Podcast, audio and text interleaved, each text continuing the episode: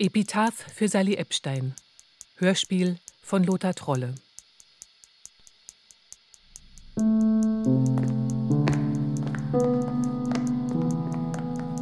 Licht! Licht! Ich mach doch mal einer Licht!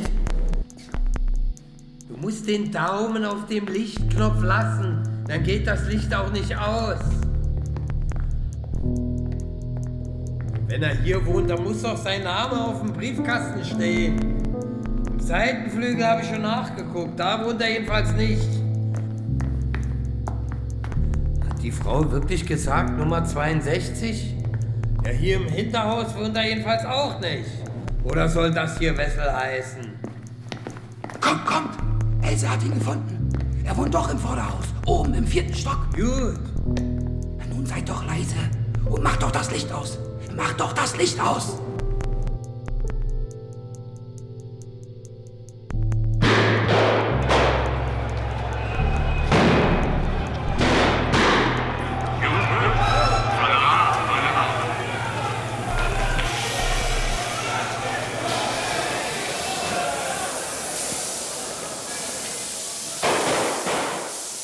Berlin. Lichterfelde Ost. Am 20. März jährt sich die einjährige Wiederkehr des Gründungstages. Und diesen Tag gilt es zu feiern. Und so geht es hinauf auf die Tribiner Berge. Um beim nächtlichen Feuer. Die Feierstunde ist beendet. Und die Kolonnen rücken ab. Der Marsch zum Bahnhof wird angetreten. Die Bevölkerung folgt. Dicht gedrängt stehen die Mannschaften auf dem Bahnsteig in Trebin. Warten auf den fahrplanmäßigen Personenzug Nummer 851 von Luckenwalde kommend, der sie wieder nach Berlin zurückfahren soll. Abends, 6.25 Uhr läuft er ein. Plötzlich bemerken einige Kameraden in den vorderen Abteilen Gesichter. Diese strecken die Faust, ihren Bundesgruß empor und lächeln. Wir empfinden das als eine Provokation. Und verschiedene Leute von uns versuchen, in das Abteil einzudringen. In diesem Augenblick ziehen die im Abteil Revolver aus den Taschen und richten sie auf uns. Die augenblickliche Erregung ist ungeheuerlich. Licht aus, Messer raus, haut ihn, dass die Fetzen fliehen. Licht aus, Messer raus. Ehe wir noch etwas gegen die Bewaffneten unternehmen können, setzt sich der Zug in Bewegung. Haut ihn, dass die Fetzen fliehen. Schmeißt den Kerl doch raus. Alles steigt noch während der Fahrt ein und die Ereignisse nehmen ihren Lauf. Für uns ist klar, dass diese Provokation gezüchtigt werden muss.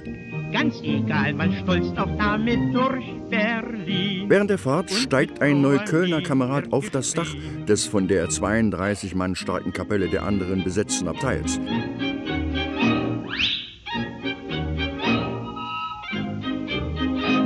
Der Neuköllner Kamerad Werner Teichert will mit kühnem Griff die Abteiltür aufreißen, um so dem Kampf ein schnelles Ende zu bereiten. Da erhält er einen Streifschuss am Kopf, sinkt zurück, um im nächsten Augenblick nochmals aufzuspringen. Er versucht ein zweites Mal in das Innere des Wagens einzudringen. Ein zweiter Schuss trifft ihn besser. Die Kugel sitzt einen Zentimeter von der Schläfe entfernt im Kopf. Die umstehenden Kameraden tragen den Gefallenen zurück. Noch lebt er. Wilde Verwünschungen hallen gegen den Wagen. Panik.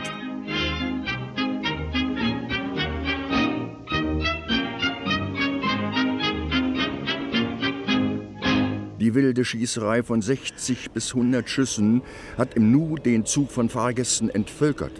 Sie flüchten, nachdem jemand die Notbremse gezogen hat, über die Gleise. Ein daherkommender D-Zug wird zum Stehen gebracht. Der Wagen der anderen bietet äußerlich einen wüsten Anblick. Alle Scheiben sind zertrümmert. Die Bahnbeamten sind verschwunden. Jetzt erscheint ein Überfallkommando der Schupo von sechs Mann. Machtlos. Das Schießen aus dem Wagen ist verstummt. Als die Abteiltüren von uns und der Schupo geöffnet werden, zeigt sich ein Bild schlimmster Art. Alle im Abteil sind durch die Steinwürfe schwer verletzt worden. Die Musikinstrumente, die einen Wert von 1500 Mark besitzen, sind zerbeult. Im ganzen Wagen liegen Glasscherben, Blutlachen, Holzsplitter und über 200 Steine. Als erstes wird ein Zivilist herausgezogen, der Landtagsabgeordnete Paul Hoffmann. Sein Gesicht ist eine unförmige, blutverschmierte Masse. Die Musikinstrumente werden zertreten.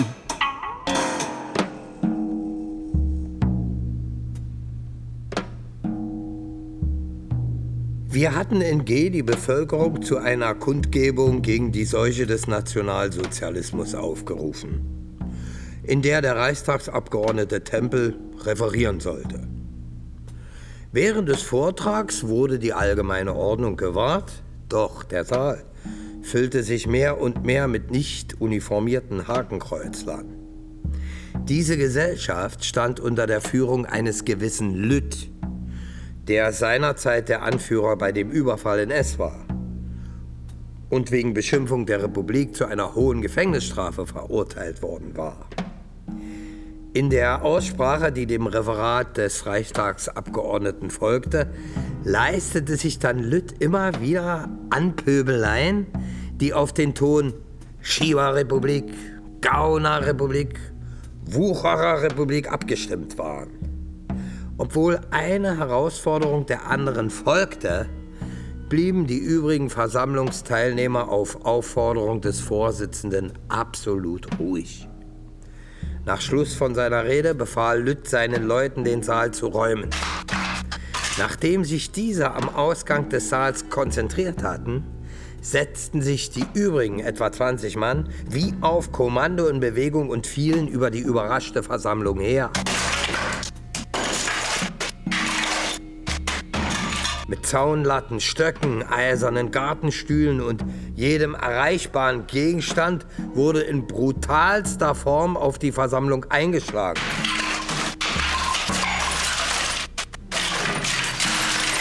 Außerdem wurden Stühle und Bierseidel in das Menschenknäuel hineingeschleudert und bald glich das Lokal einem Trümmerhaufen. Beim Erscheinen der Schupo die 40 Mann hoch den Saal stürmte, flüchteten die Burschen durch das Fenster ins Freie. Zwei schwer und vier Leichtverletzte blieben zurück. Die Polizei stellte die Personalien von 103 Burschen fest.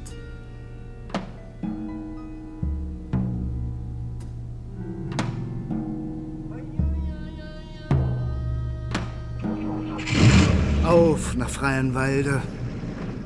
Wieder ging's ein Stück übers Land. Über ungepflegte Wege schlängelte sich der Lastwagen. Da stand einer und hielt uns die Faust entgegen. Im Nu war Horst unten. Die Leute wollten ihm nach. Oben bleiben! lautete aber der Befehl. Der Wagen hielt und Horst eilte dem Burschen nach, der aber schnell in einem Bauernhaus verschwand. Er war so mit dem Schrecken noch einmal gnädig davon gekommen. Die Landwirte staunten. Viele freuten sich. Und singen ging's weiter. Wollten wir heute zum ersten Mal durch den Berliner Fischerkiez fahren. Das hatte noch keine geschlossene SA-Formation bisher getan. Und bald sauste der Lastwagen über spiegelglatten Asphalt. Die Innenstadt kommt immer näher und gleich waren wir da.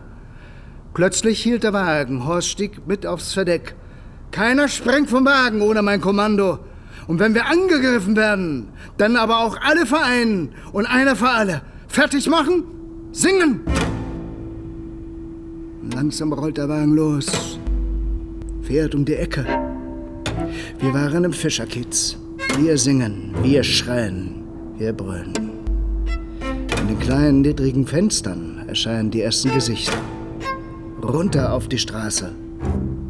Die rote Meute sammelt sich. Wir sind vor dem Wirtshaus zum Nussbaum, einem alten Gasthaus, angelangt.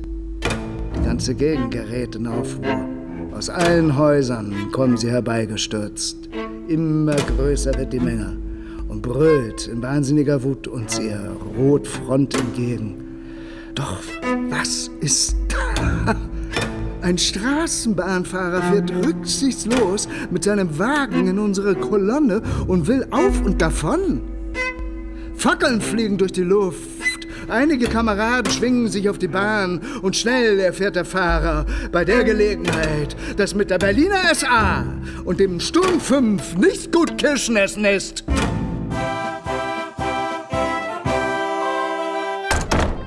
Am 1. Mai dieses veranstaltete die Partei im ausgesprochenen Arbeiterviertel Wedding eine öffentliche Massenversammlung zu dem Thema der Zusammenbruch des bürgerlichen Klassenstaats. Doch bereits während des Referats entstanden die ersten Plänkeleien. Und als der Versammlungsleiter mitteilte, im Wiederholungsfall die Ruhestörer aus dem Saal zu weisen, wurde die KPD von einer künstlichen Erregung befallen. Aber mittlerweile hatten sich unter der Führung des Sturmführers 19 die zwei besten Schläger der SA vor der Bühne und unter Führung des Sturmführers 31 gegenüber links an der Theke und rechts über dem Eingang der Rest der Männer aufgebaut. Der Eingang zum Saal ist verbarrikadiert durch Tische und Stühle, deshalb kann auch die Polizei nicht so schnell herein. Der Wenninger Kommune kostet die Schlacht acht Verletzte, davon vier Schwerverletzte, von denen einer sterben muss. Es war ihre größte Schlappe.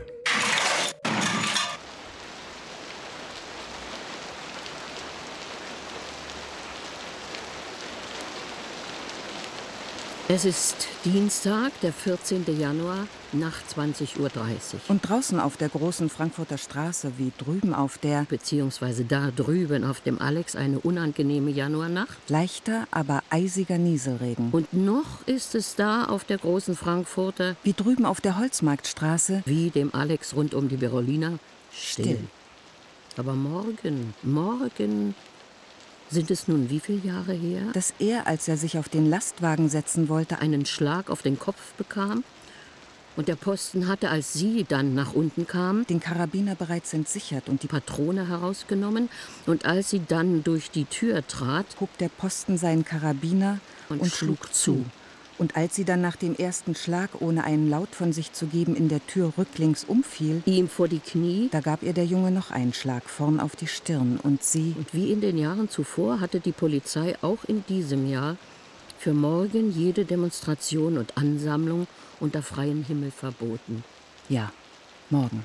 Morgen. Aber, Aber da, da die, beiden, beiden Frauen, die eine nicht älter als 30 und die, die andere bestimmt fast doppelt so alt, die aber trotzdem wie zwei beste Freundinnen eng eingehakt die große Frankfurter entlang kommen, in diesem Wind, der sich ihnen vorstellt als ein ganz unangenehmer Zeitgenosse, ihnen, obwohl sie nun schon eng aneinander geklammert beim Gehen sich weit nach vorn beugen, die Schultern hochgezogen, die Köpfe gesenkt halten und dann der Regen ins Gesicht bläst, ihnen die Augen den Mund zukneift. Aber wer im Regen, im Wind mit zugekniffenen Augen, zugekniffenem Mund unterwegs ist, der hat natürlich auch keinen Blick für diesen Fetzen Zeitung, der da auf dem breiten Gehweg herumliegt und der unter diesem Wetter nicht weniger leidet als Sie und auf dem Sie entziffern könnten. Rasenbleiche, Wäscherei Erich Karl. Erhaltet die deutsche Zeugmeisterei. Vorschriftsmäßig, leistungsfähig, preiswert. Koppel mit Tragriemen, 4,50 Mark. Kochgeschirr mit Riemen, 2 Mark. Brotbeutel mit Band 1,50 Mark. Hört, wie die schwere Kette klirrt, die ein ganzes Volk wirkt. Aber nun kommen die beiden doch nicht weiter. Nun müssen die beiden doch. Ist das nun ein Mercedes? Ein Horch? Ein BMW? Ein Steier? Oder was ist das?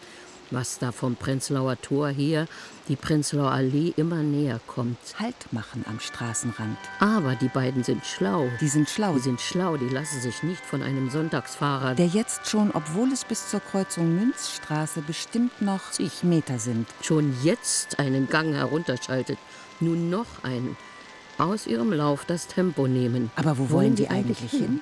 Wohin zieht es die beiden eigentlich? Dass sie jetzt von der Münzstraße einbiegen in die Hirtenstraße. Und jetzt von der Hirtenstraße in die Dragonerstraße. Oder haben die es? Man, Man weiß, weiß, ja, ja nie, nie, etwa abgesehen auf diese Kneipentür da am Ende. Der Dragonerstraße. Über der es in Schönschriftbuchstaben leuchtet.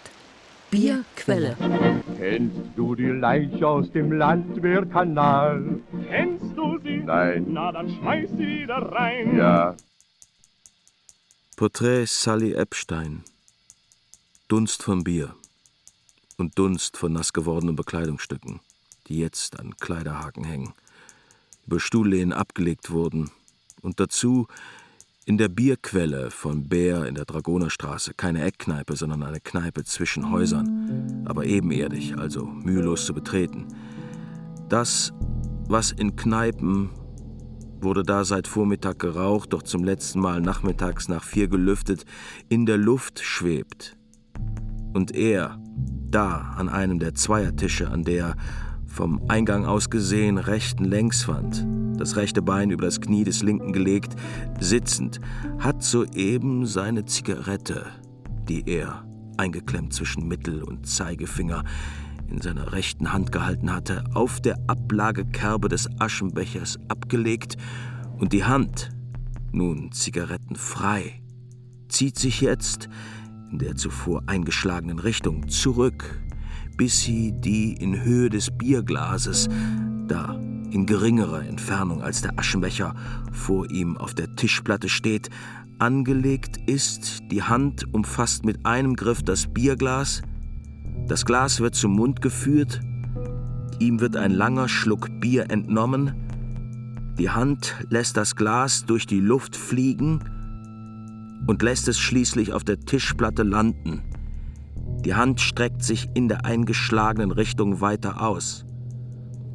Die Zange, Mittelfinger, Zeigefinger der rechten Hand fasst sich die Zigarette zum Mund. Schon steckt sie zwischen seinen Lippen und er nimmt ihr einen langen, ruhigen Zug. Kommt Epstein auch mit? Ja, er will nur noch sein Bier austrinken. Ihr habt ja gehört, was die Frau erzählt hat. Dass Wessel in seinem Schrank eine Pistole hat. Und das wird nicht seine einzige sein. Wer weiß, was der noch hinter seiner Scheuerleiste versteckt hat. Erwin ist ja auch schon unterwegs und holt seine Beretta, sicherheitshalber. Dachte immer, Erwin hat eine Walter. Die hatte er nie. Er hatte vorher eine Makarov. Aber die hatte ihm eine zu kurze Reichweite. Und weiß Ali Bescheid, dass er seine Tokarev mitbringen soll? Du meinst seine Smith Wesson?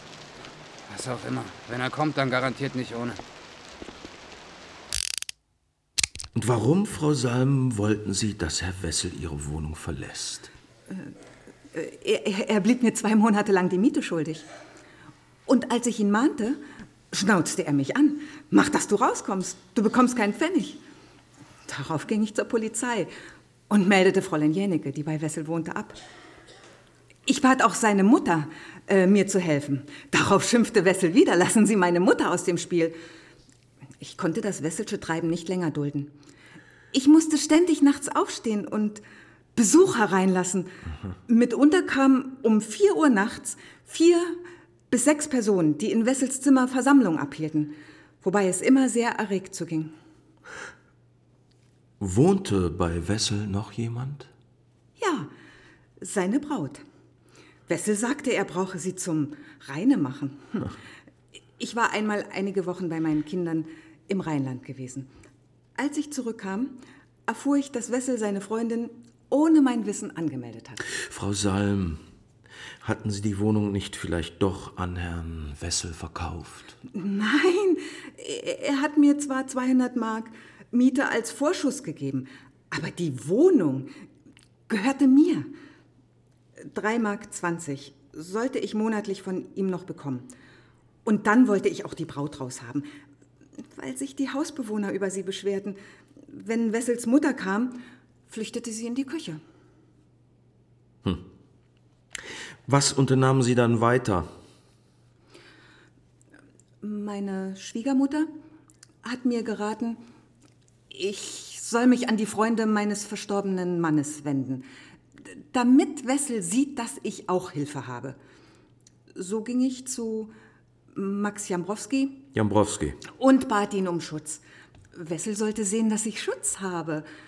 Ich wollte Hilfe haben bei der Entfernung seiner Braut.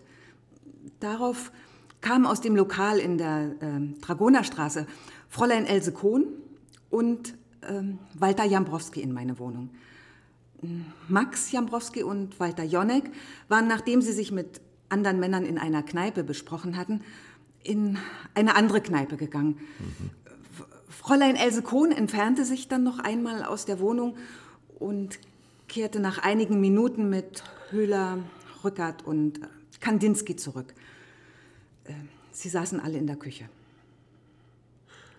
Wurde in der Küche ein Revolver geladen, Frau Salm? Nein, äh, Höhler, Rückert, Kam Kam Kaminski, Kaminski äh, gingen aus der Küche und Fräulein Kohn schloss die Küchentür ab. Plötzlich ist ein Schuss gefallen. So. Ich, ich wurde bleich und stürzte entsetzt in das Zimmer, wo ich Wessel angeschossen liegen sah. Inzwischen war Höhler in die Küche geeilt und hatte aufgeregt gerufen, nun aber schnell raus, nach Hause. Wessels Braut, Fräulein Jenige, hob den Revolver auf und nahm ihn an sich. Wenig später kamen Wessels Freunde. Ich wollte den in der Nähe wohnenden Arzt holen, aber jemand hielt mich am Arm fest und rief, Unterstehen Sie sich, das ist ein Jude, der hat unseren Wessel nicht anzurühren. Und Wessel selbst, der noch bei vollem Bewusstsein war, sagte zu mir, kommen Sie ja nicht mit dem Juden, den schmeiß ich die Treppe runter, dass er sich das Genick bricht. Haben Sie Wessel auf Waffen untersucht? Nein, ich habe ihn nur hochgehoben, aber nicht in die Taschen gefasst. Haben Sie nicht den Schlüssel zu Wessels Schrank dem Angeklagten Jambrowski im Kommunistenlokal gegeben? Hm? Das war der Schlüssel zu meinem Küchenschrank. Und ich habe ihn deshalb gegeben, weil ich wusste, dass die Herren Wessels Waffen an sich nehmen.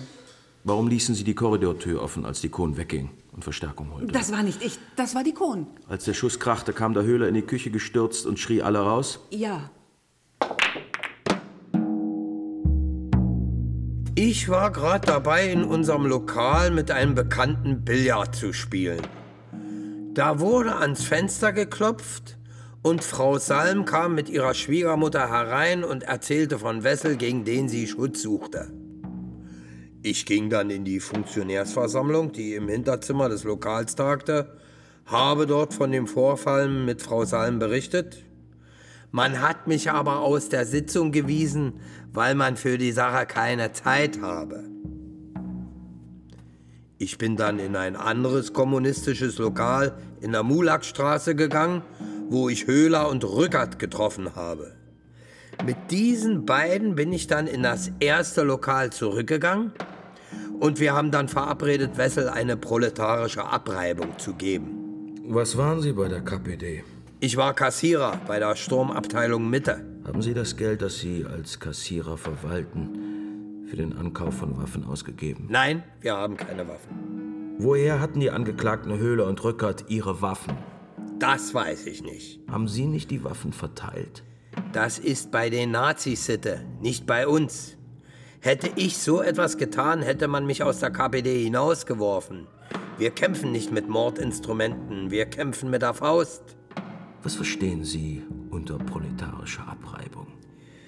Wenn wir von der Sturmabteilung jemanden eine proletarische Abreibung geben, dann schlagen wir ihn so, dass er nachher ins Krankenhaus eingeliefert werden muss.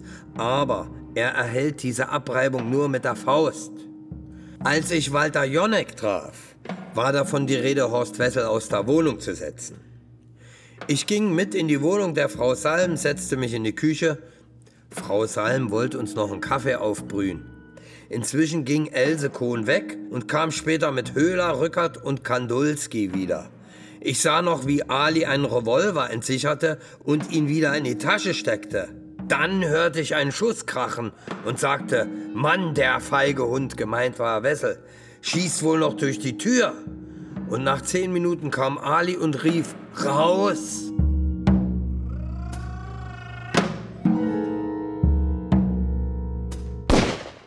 Frau Salm, schildern Sie noch einmal den genauen Hergang, wie es am 14. Januar zu der Tat kam. Also ähm, nach dem Tod meines Mannes habe ich am 1. Oktober vorigen Jahres einen Untermieter in die Wohnung nehmen müssen. Das war der Student Wessel. Er hatte vorher nichts von seiner Braut, der Erna Jennecke, gesagt und dass die mit in das Zimmer ziehen würde. Auch nichts von seiner Tätigkeit in der SA. Er zahlte im Voraus 200 Mark, damit ich ihm nicht kündigen konnte. Aber ich wollte den ewigen Krach in der Wohnung nicht mehr haben und die vielen Besuche der SA-Leute bis in den Morgen hinein. Und dass seine Braut ohne meine Erlaubnis zu ihm gezogen ist. Und da Habe ich ihm also gekündigt. Wessel aber behauptete, er hätte die Wohnung für 200 Mark gekauft. Das war aber nur der Vorschuss, den er längst abgewohnt hatte. Dann bin ich also doch auf dem Revier gewesen. Die haben mir aber gesagt, in ihrer Wohnung sind sie selbst der Schutzmann. Da bin ich dann nach dem letzten Streit am 14. Januar mit meiner Schwiegermutter in das Stammlokal der Kommunisten von Georg Beer in der Dragonerstraße gegangen. Die tagten gerade im Hinterzimmer. Und die sollten mir nun helfen, den lästigen Untermieter aus der Wohnung rauszuwerfen. Und seine Braut. Ich erzählte ihnen auch von den Schwierigkeiten mit ihm, dass er keine Miete zahlt und dass er rabiat wird, wenn ich etwas sage. Mein verstorbener Mann ist ja ein alter Kommunist gewesen. Aber sie sagten erst, für so etwas sei ihre Bereitschaft nicht zuständig. Hm, schöne Genossen, habe ich mir da gesagt. Immer von Solidarität und Arbeiterklasse reden, aber wenn eine alleinstehende Arbeiterfrau in Bedrängnis gerät, kann sie selber sehen, wie sie fertig wird. Äh, doch als ich dann sagte, dass es Sturmführer Wessel war und dass er Waffen in seinem Schrank versteckt hat und Listen des Roten Frontkämpferbundes, das wirkte. Einer von den Leuten sagte, die Sache wird gleich erledigt. Wir kommen mit einem Rollkommando bei Ihnen vorbei. Wir geben diesem Jungen eine proletarische Abreibung und setzen ihn an die frische Luft. Sie sind also anschließend gleich nach Hause gegangen? Ja, die, die Wohnungstür habe ich offen stehen lassen. Als die Männer kamen, ließ ich sie heimlich in die Küche. Ich zeigte ihnen die Tür zu Wessels Zimmer, wo sie Posten fassten.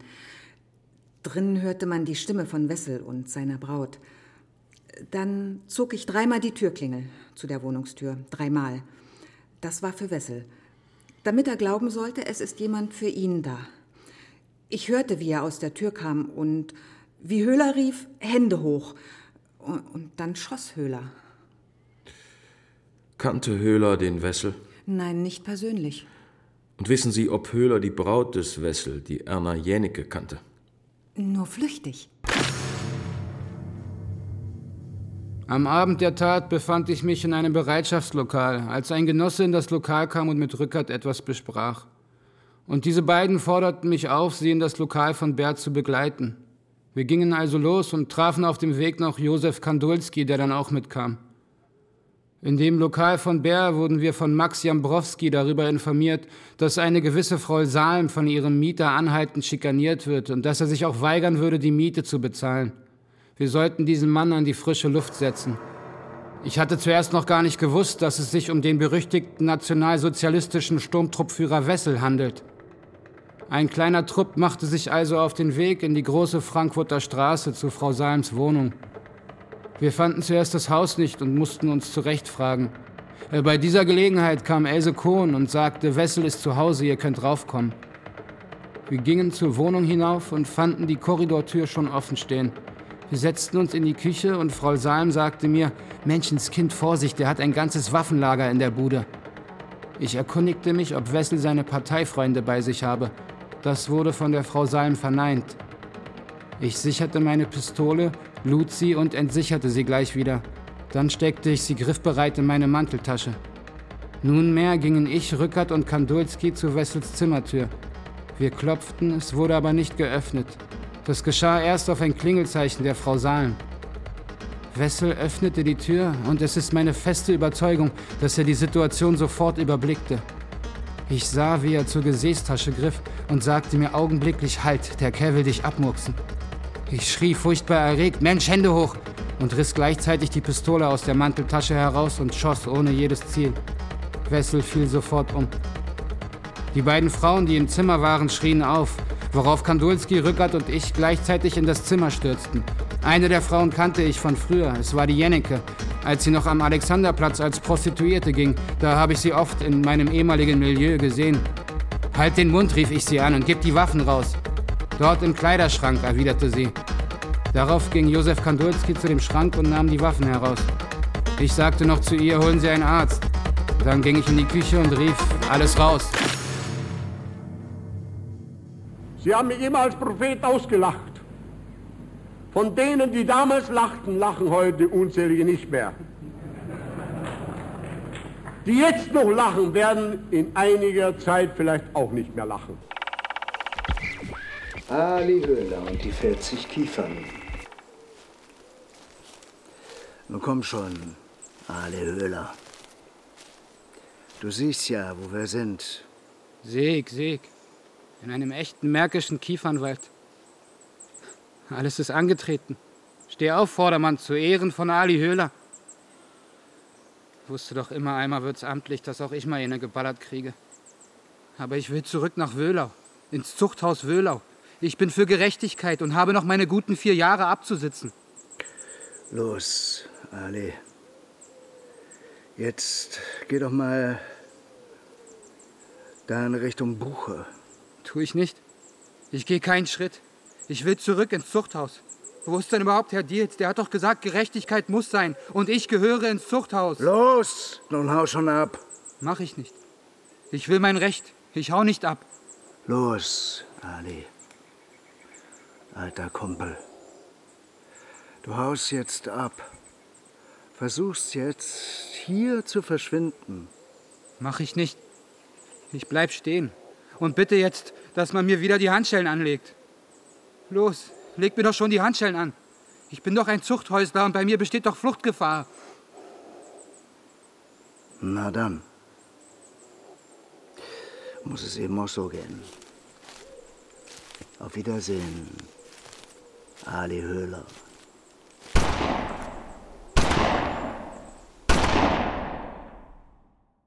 Am Freitag, den 18. August 1933, wurde Sally Epstein durch seine Verhaftung aus unserer Familie gerissen. Als er sich herzlich von uns verabschieden wollte, spuckte der Kriminalkommissar vor mir aus und sagte: Pfui, wie kann man einen Hebräer als sein Kind bezeichnen? Sally kam im Sommer 1928 aus der Heil- und Pflegeanstalt Oberwalde nach Berlin. Hier in Berlin trat der 21-Jährige in die Kommunistische Partei ein und in den Rotfrontkämpferbund. Die Zelle tagte im Lokal Beer in der Dragonerstraße. Herr Beer sowie seine Vertreterin Frau Gertrud Hennig empfahlen uns Sally als einen anständigen und willigen Menschen. Und so nahmen wir ihn als Gehilfen in unser Malergeschäft auf, das mein Mann Richard Luther selbstständig betrieb. Da Sully durch die Lieblosigkeit seiner Eltern eine schwere Kindheit gehabt hatte und in seiner Jugend viele Jahre in fremden Familien und Anstalten verbringen musste, erwies er sich als sehr dankbar und anhänglich. Unser eigener Sohn war gestorben, und so sahen wir bald in Sully Ersatz und Nachfolger für ihn. Eine Adoption wurde aber abgelehnt, erstens, weil mein Mann und ich noch keine 45 waren und weil wir bereits eine Tochter hatten, und zweitens, weil Sally ein ehelich geborenes Kind war. Von seinem leiblichen Vater hatte ich aber schriftlich, von Seiten der Eltern bestünde kein Interesse an ihrem Sohn. Hätten wir geahnt, dass ihm Gefahr droht, wir hätten schon einen Weg gefunden, ihn über die Grenze zu bringen. Doch nun begann durch unser Eintreten für ihn, für uns eine schwere Zeit. Ich selbst nahm es auf mich, tagelang umherzulaufen, für ihn einen Verteidiger zu finden. Und erst als ich bei zehn Anwälten vergeblich vorgesprochen hatte, fand ich schließlich einen in der Linienstraße. Der nahm mir zwar 150 Reichsmark ab, versagte aber bereits beim Haftprüfungstermin am 9. November. Und so bekam Sally notgedrungen einen Pflichtverteidiger. Bei der Todesstrafe ist nicht einzusehen, warum da und dort, wo einmal französisches Recht galt, die Guillotine als Vollstreckungsmittel gelten soll, die übrigens dem deutschen Volk absolut fremd ist. Die Todesstrafe wird jetzt, falls vom Reich nicht anders bestimmt, durch Erschießen oder Erhängen in Preußen durch das Beil vollzogen. Es ist übrigens noch immer die allersicherste Todesart, die noch nie zu irgendwelchen Beanstandungen Anlass gegeben hat. Am 12. Juni 1934 beginnt der Prozess gegen Sally Epstein und andere.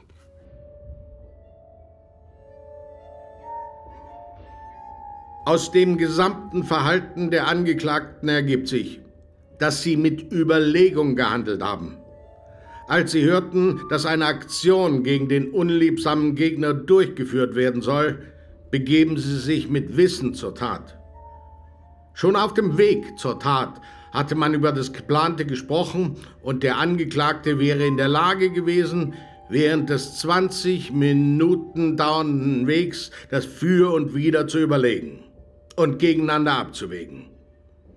Doch sowohl Epstein als auch Ziegler haben schon auf dem Hinweg planmäßig und überlegt gehandelt, indem sie ohne besondere Anordnungen in Gruppen unauffällig zum Tatort schritten. Jambrowski wies die einzelnen Bereitschaftsmitglieder an, wie sie sich um die Täter, die in die Wohnung von Wessel eindringen sollten, zu decken und zu verteilen hätten. Der Angeklagte Epstein erhielt seinen Platz unmittelbar neben dem Eingang des Hauses Große Frankfurter Straße 62. Ihm wurde die Anweisung zuteil, sobald Polizei oder SA erscheine, zu pfeifen. Den Schuss hatten sowohl der Angeklagte Epstein als auch der Angeklagte Ziegler gehört. Unten angekommen rief Jambrowski den einzelnen Posten, insbesondere dem weiter entfernt stehenden Stoll, im Vorbeilaufen zu, türmt. Auch Epstein, der noch vor der Haustür stand, bekam von Kandulski, der ihm gleichzeitig zurief, es ist erledigt, den Befehl zu türmen. Kandulski hatte aber noch den aus der Wohnung von Wessel entwendeten Gummiknüppel, einen 30 cm langen und 2 cm dicken Stab aus Vollgummi in der Hand. Den steckte er Epstein zu. Doch der Angeklagte, nach der Tat ängstlich geworden, wollte ihn nicht haben und stopfte ihn, auf Anregung von Kandulski, bei der Flucht in einen Gully. Allen war der politische Gegner Sturmführer Wessel gleich verhasst. Allen war bekannt, dass der Gegner, Feldmann mit so vielen Teilnehmern und so großen Vorsichtsmaßnahmen über ihn her, auf der Strecke bleibt. Befand sich der Angeklagte Epstein zur Zeit der Abgabe des Schusses auch nicht vor der Wohnungstür, die nach einem gemeinsamen Plan vorgenommene Tat gegen Wessel war die Tat aller. Nur hatte man, der Veranlagung des Einzelnen entsprechend die Rollen verteilt.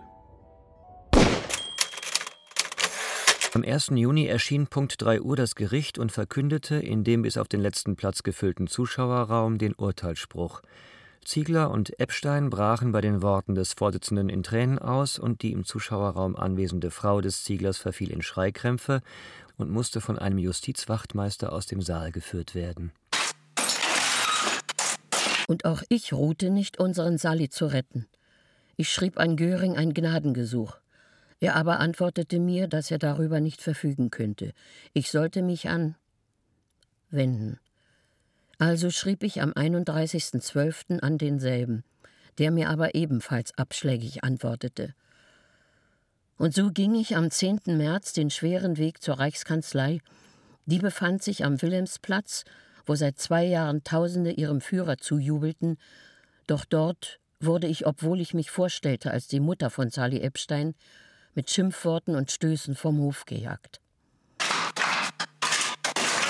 Rechtsanwalt Wertheimer. Saarbrücken, den 3.12. Ich habe in Gegenwart des englischen Anwalts Lawson den in dem Verfahren von 1930 wegen Begünstigung verurteilten Kommunisten Kupferstein vernommen. Aus dessen Angaben ergeben sich, dass Epstein und Ziegler nicht am Tatort waren. Jakob Epstein, Jastrow, Töpferstraße 27. Hiermit bitte ich die Todesstrafe meines Sohnes in eine Freiheitsstrafe umzuwandeln. Mein Sohn hat sich bisher gut geführt und sich an dieser Tat bestimmt nur aus Verführung und Charakterschwäche und unter Zwang, in dem er in kommunistischen Kreisen gestanden hatte, beteiligt. Berlin, den 15. November. Hiermit bitte ich, die anerkannte Todesstrafe in eine lebenslängliche Strafe umzuwandeln. da die Haupttäter in einem früheren Verfahren rechtskräftig und unangreifbar zu außerordentlich milden Freiheitsstrafen verurteilt wurden, stellt eine Vollstreckung des Urteils zweifellos eine übermäßige Härte dar. Der verurteilte Epstein ist übrigens ein Mensch von gering entwickelter Intelligenz, von geringer Bildung und ist seit langem an Tuberkulose erkrankt. Rechtsanwalt Kramer. Rabbiner Dr. Martin Josef, Berlin. Strafgefängnis Plötzensee. Der verurteilte Epstein hat sich seelsorgerischen Einflüssen als zugänglich erwiesen. Seine Seele ist im Grunde genommen naiv, und allein nach seiner äußeren Erscheinung und inneren Beschaffenheit ist ihm kein Sinn für Gewalttätigkeiten zuzutrauen.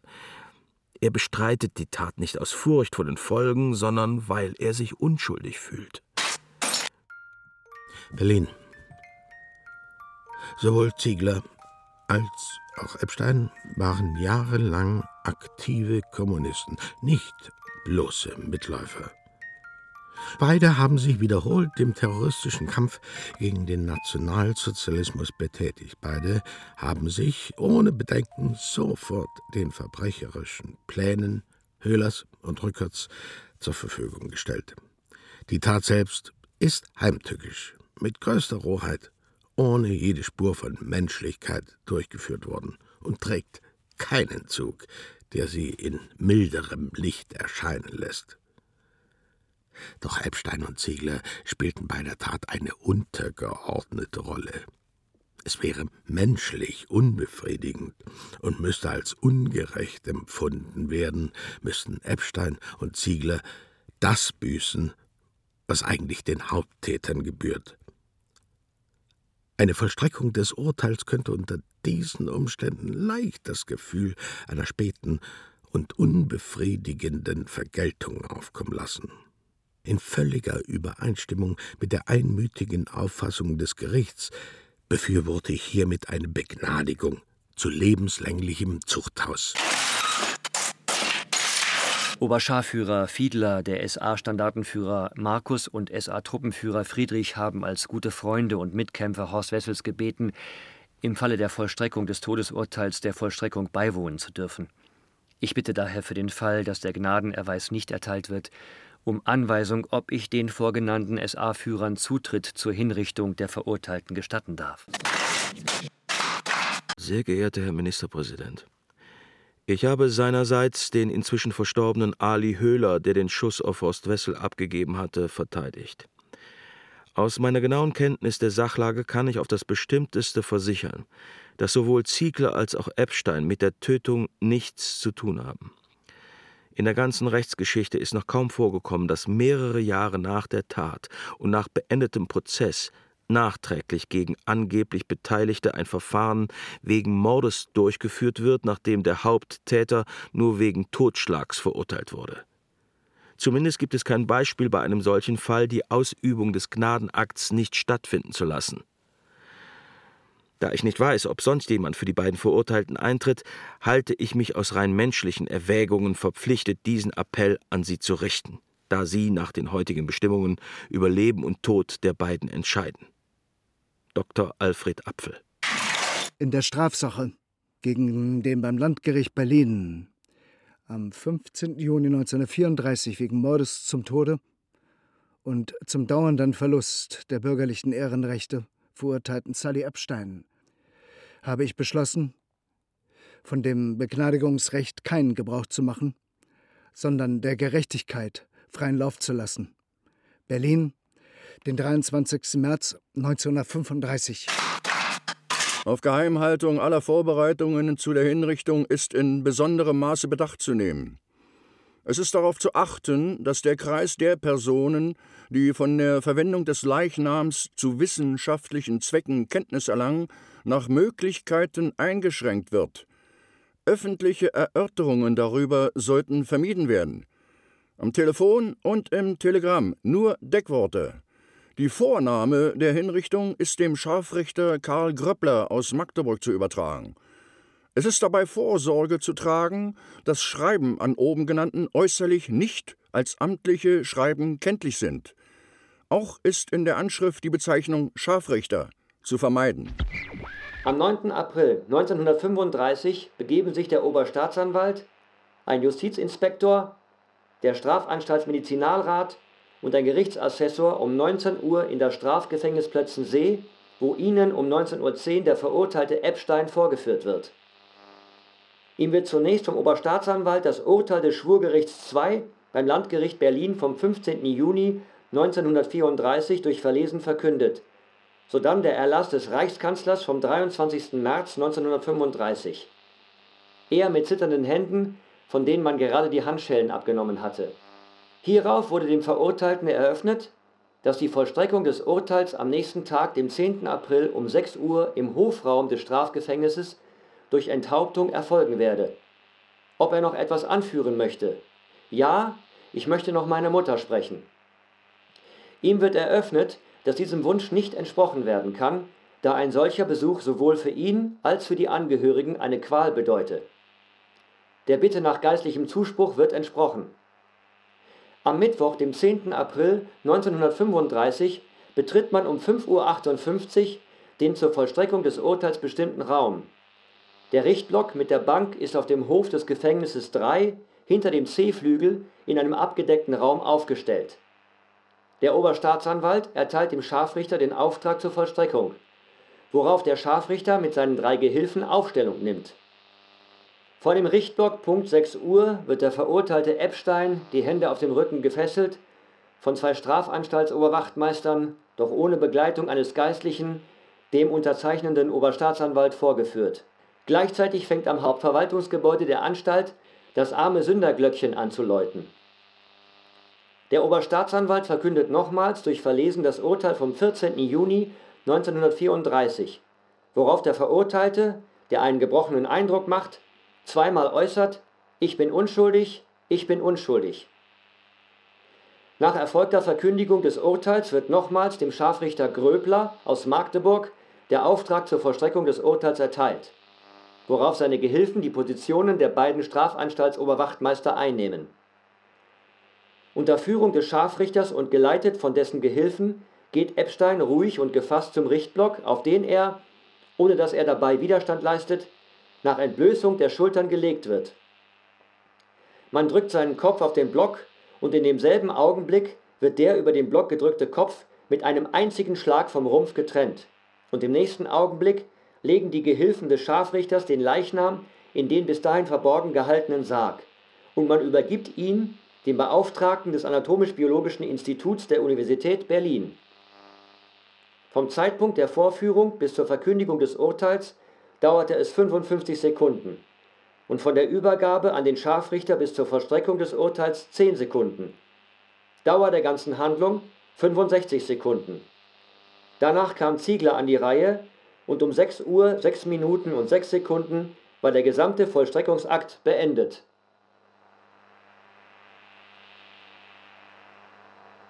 Und ich hatte am 10. April 1935, 9 Uhr früh, ihre verfluchte Antwort in den Händen, dass mein Junge hingerichtet war.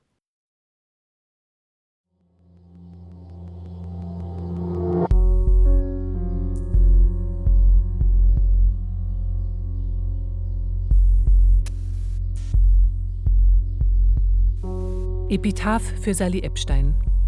Ein Hörspiel von Lothar Trolle. Es sprachen Uwe Bohm, Peter Jordan, Katrin Knappe, Ursula Werner, Udo Kroschwald, Steffen Scheumann, Bernhard Schütz, Antonio Wanneck und Axel Werner. Ton Martin Selig und Martin Scholz. Regieassistenz Nick Julian Lehmann. Regie Wolfgang Rindfleisch. Eine Produktion des Rundfunk Berlin-Brandenburg in Kooperation mit Deutschlandradio 2017. Dramaturgie und Redaktion Juliane Schmidt.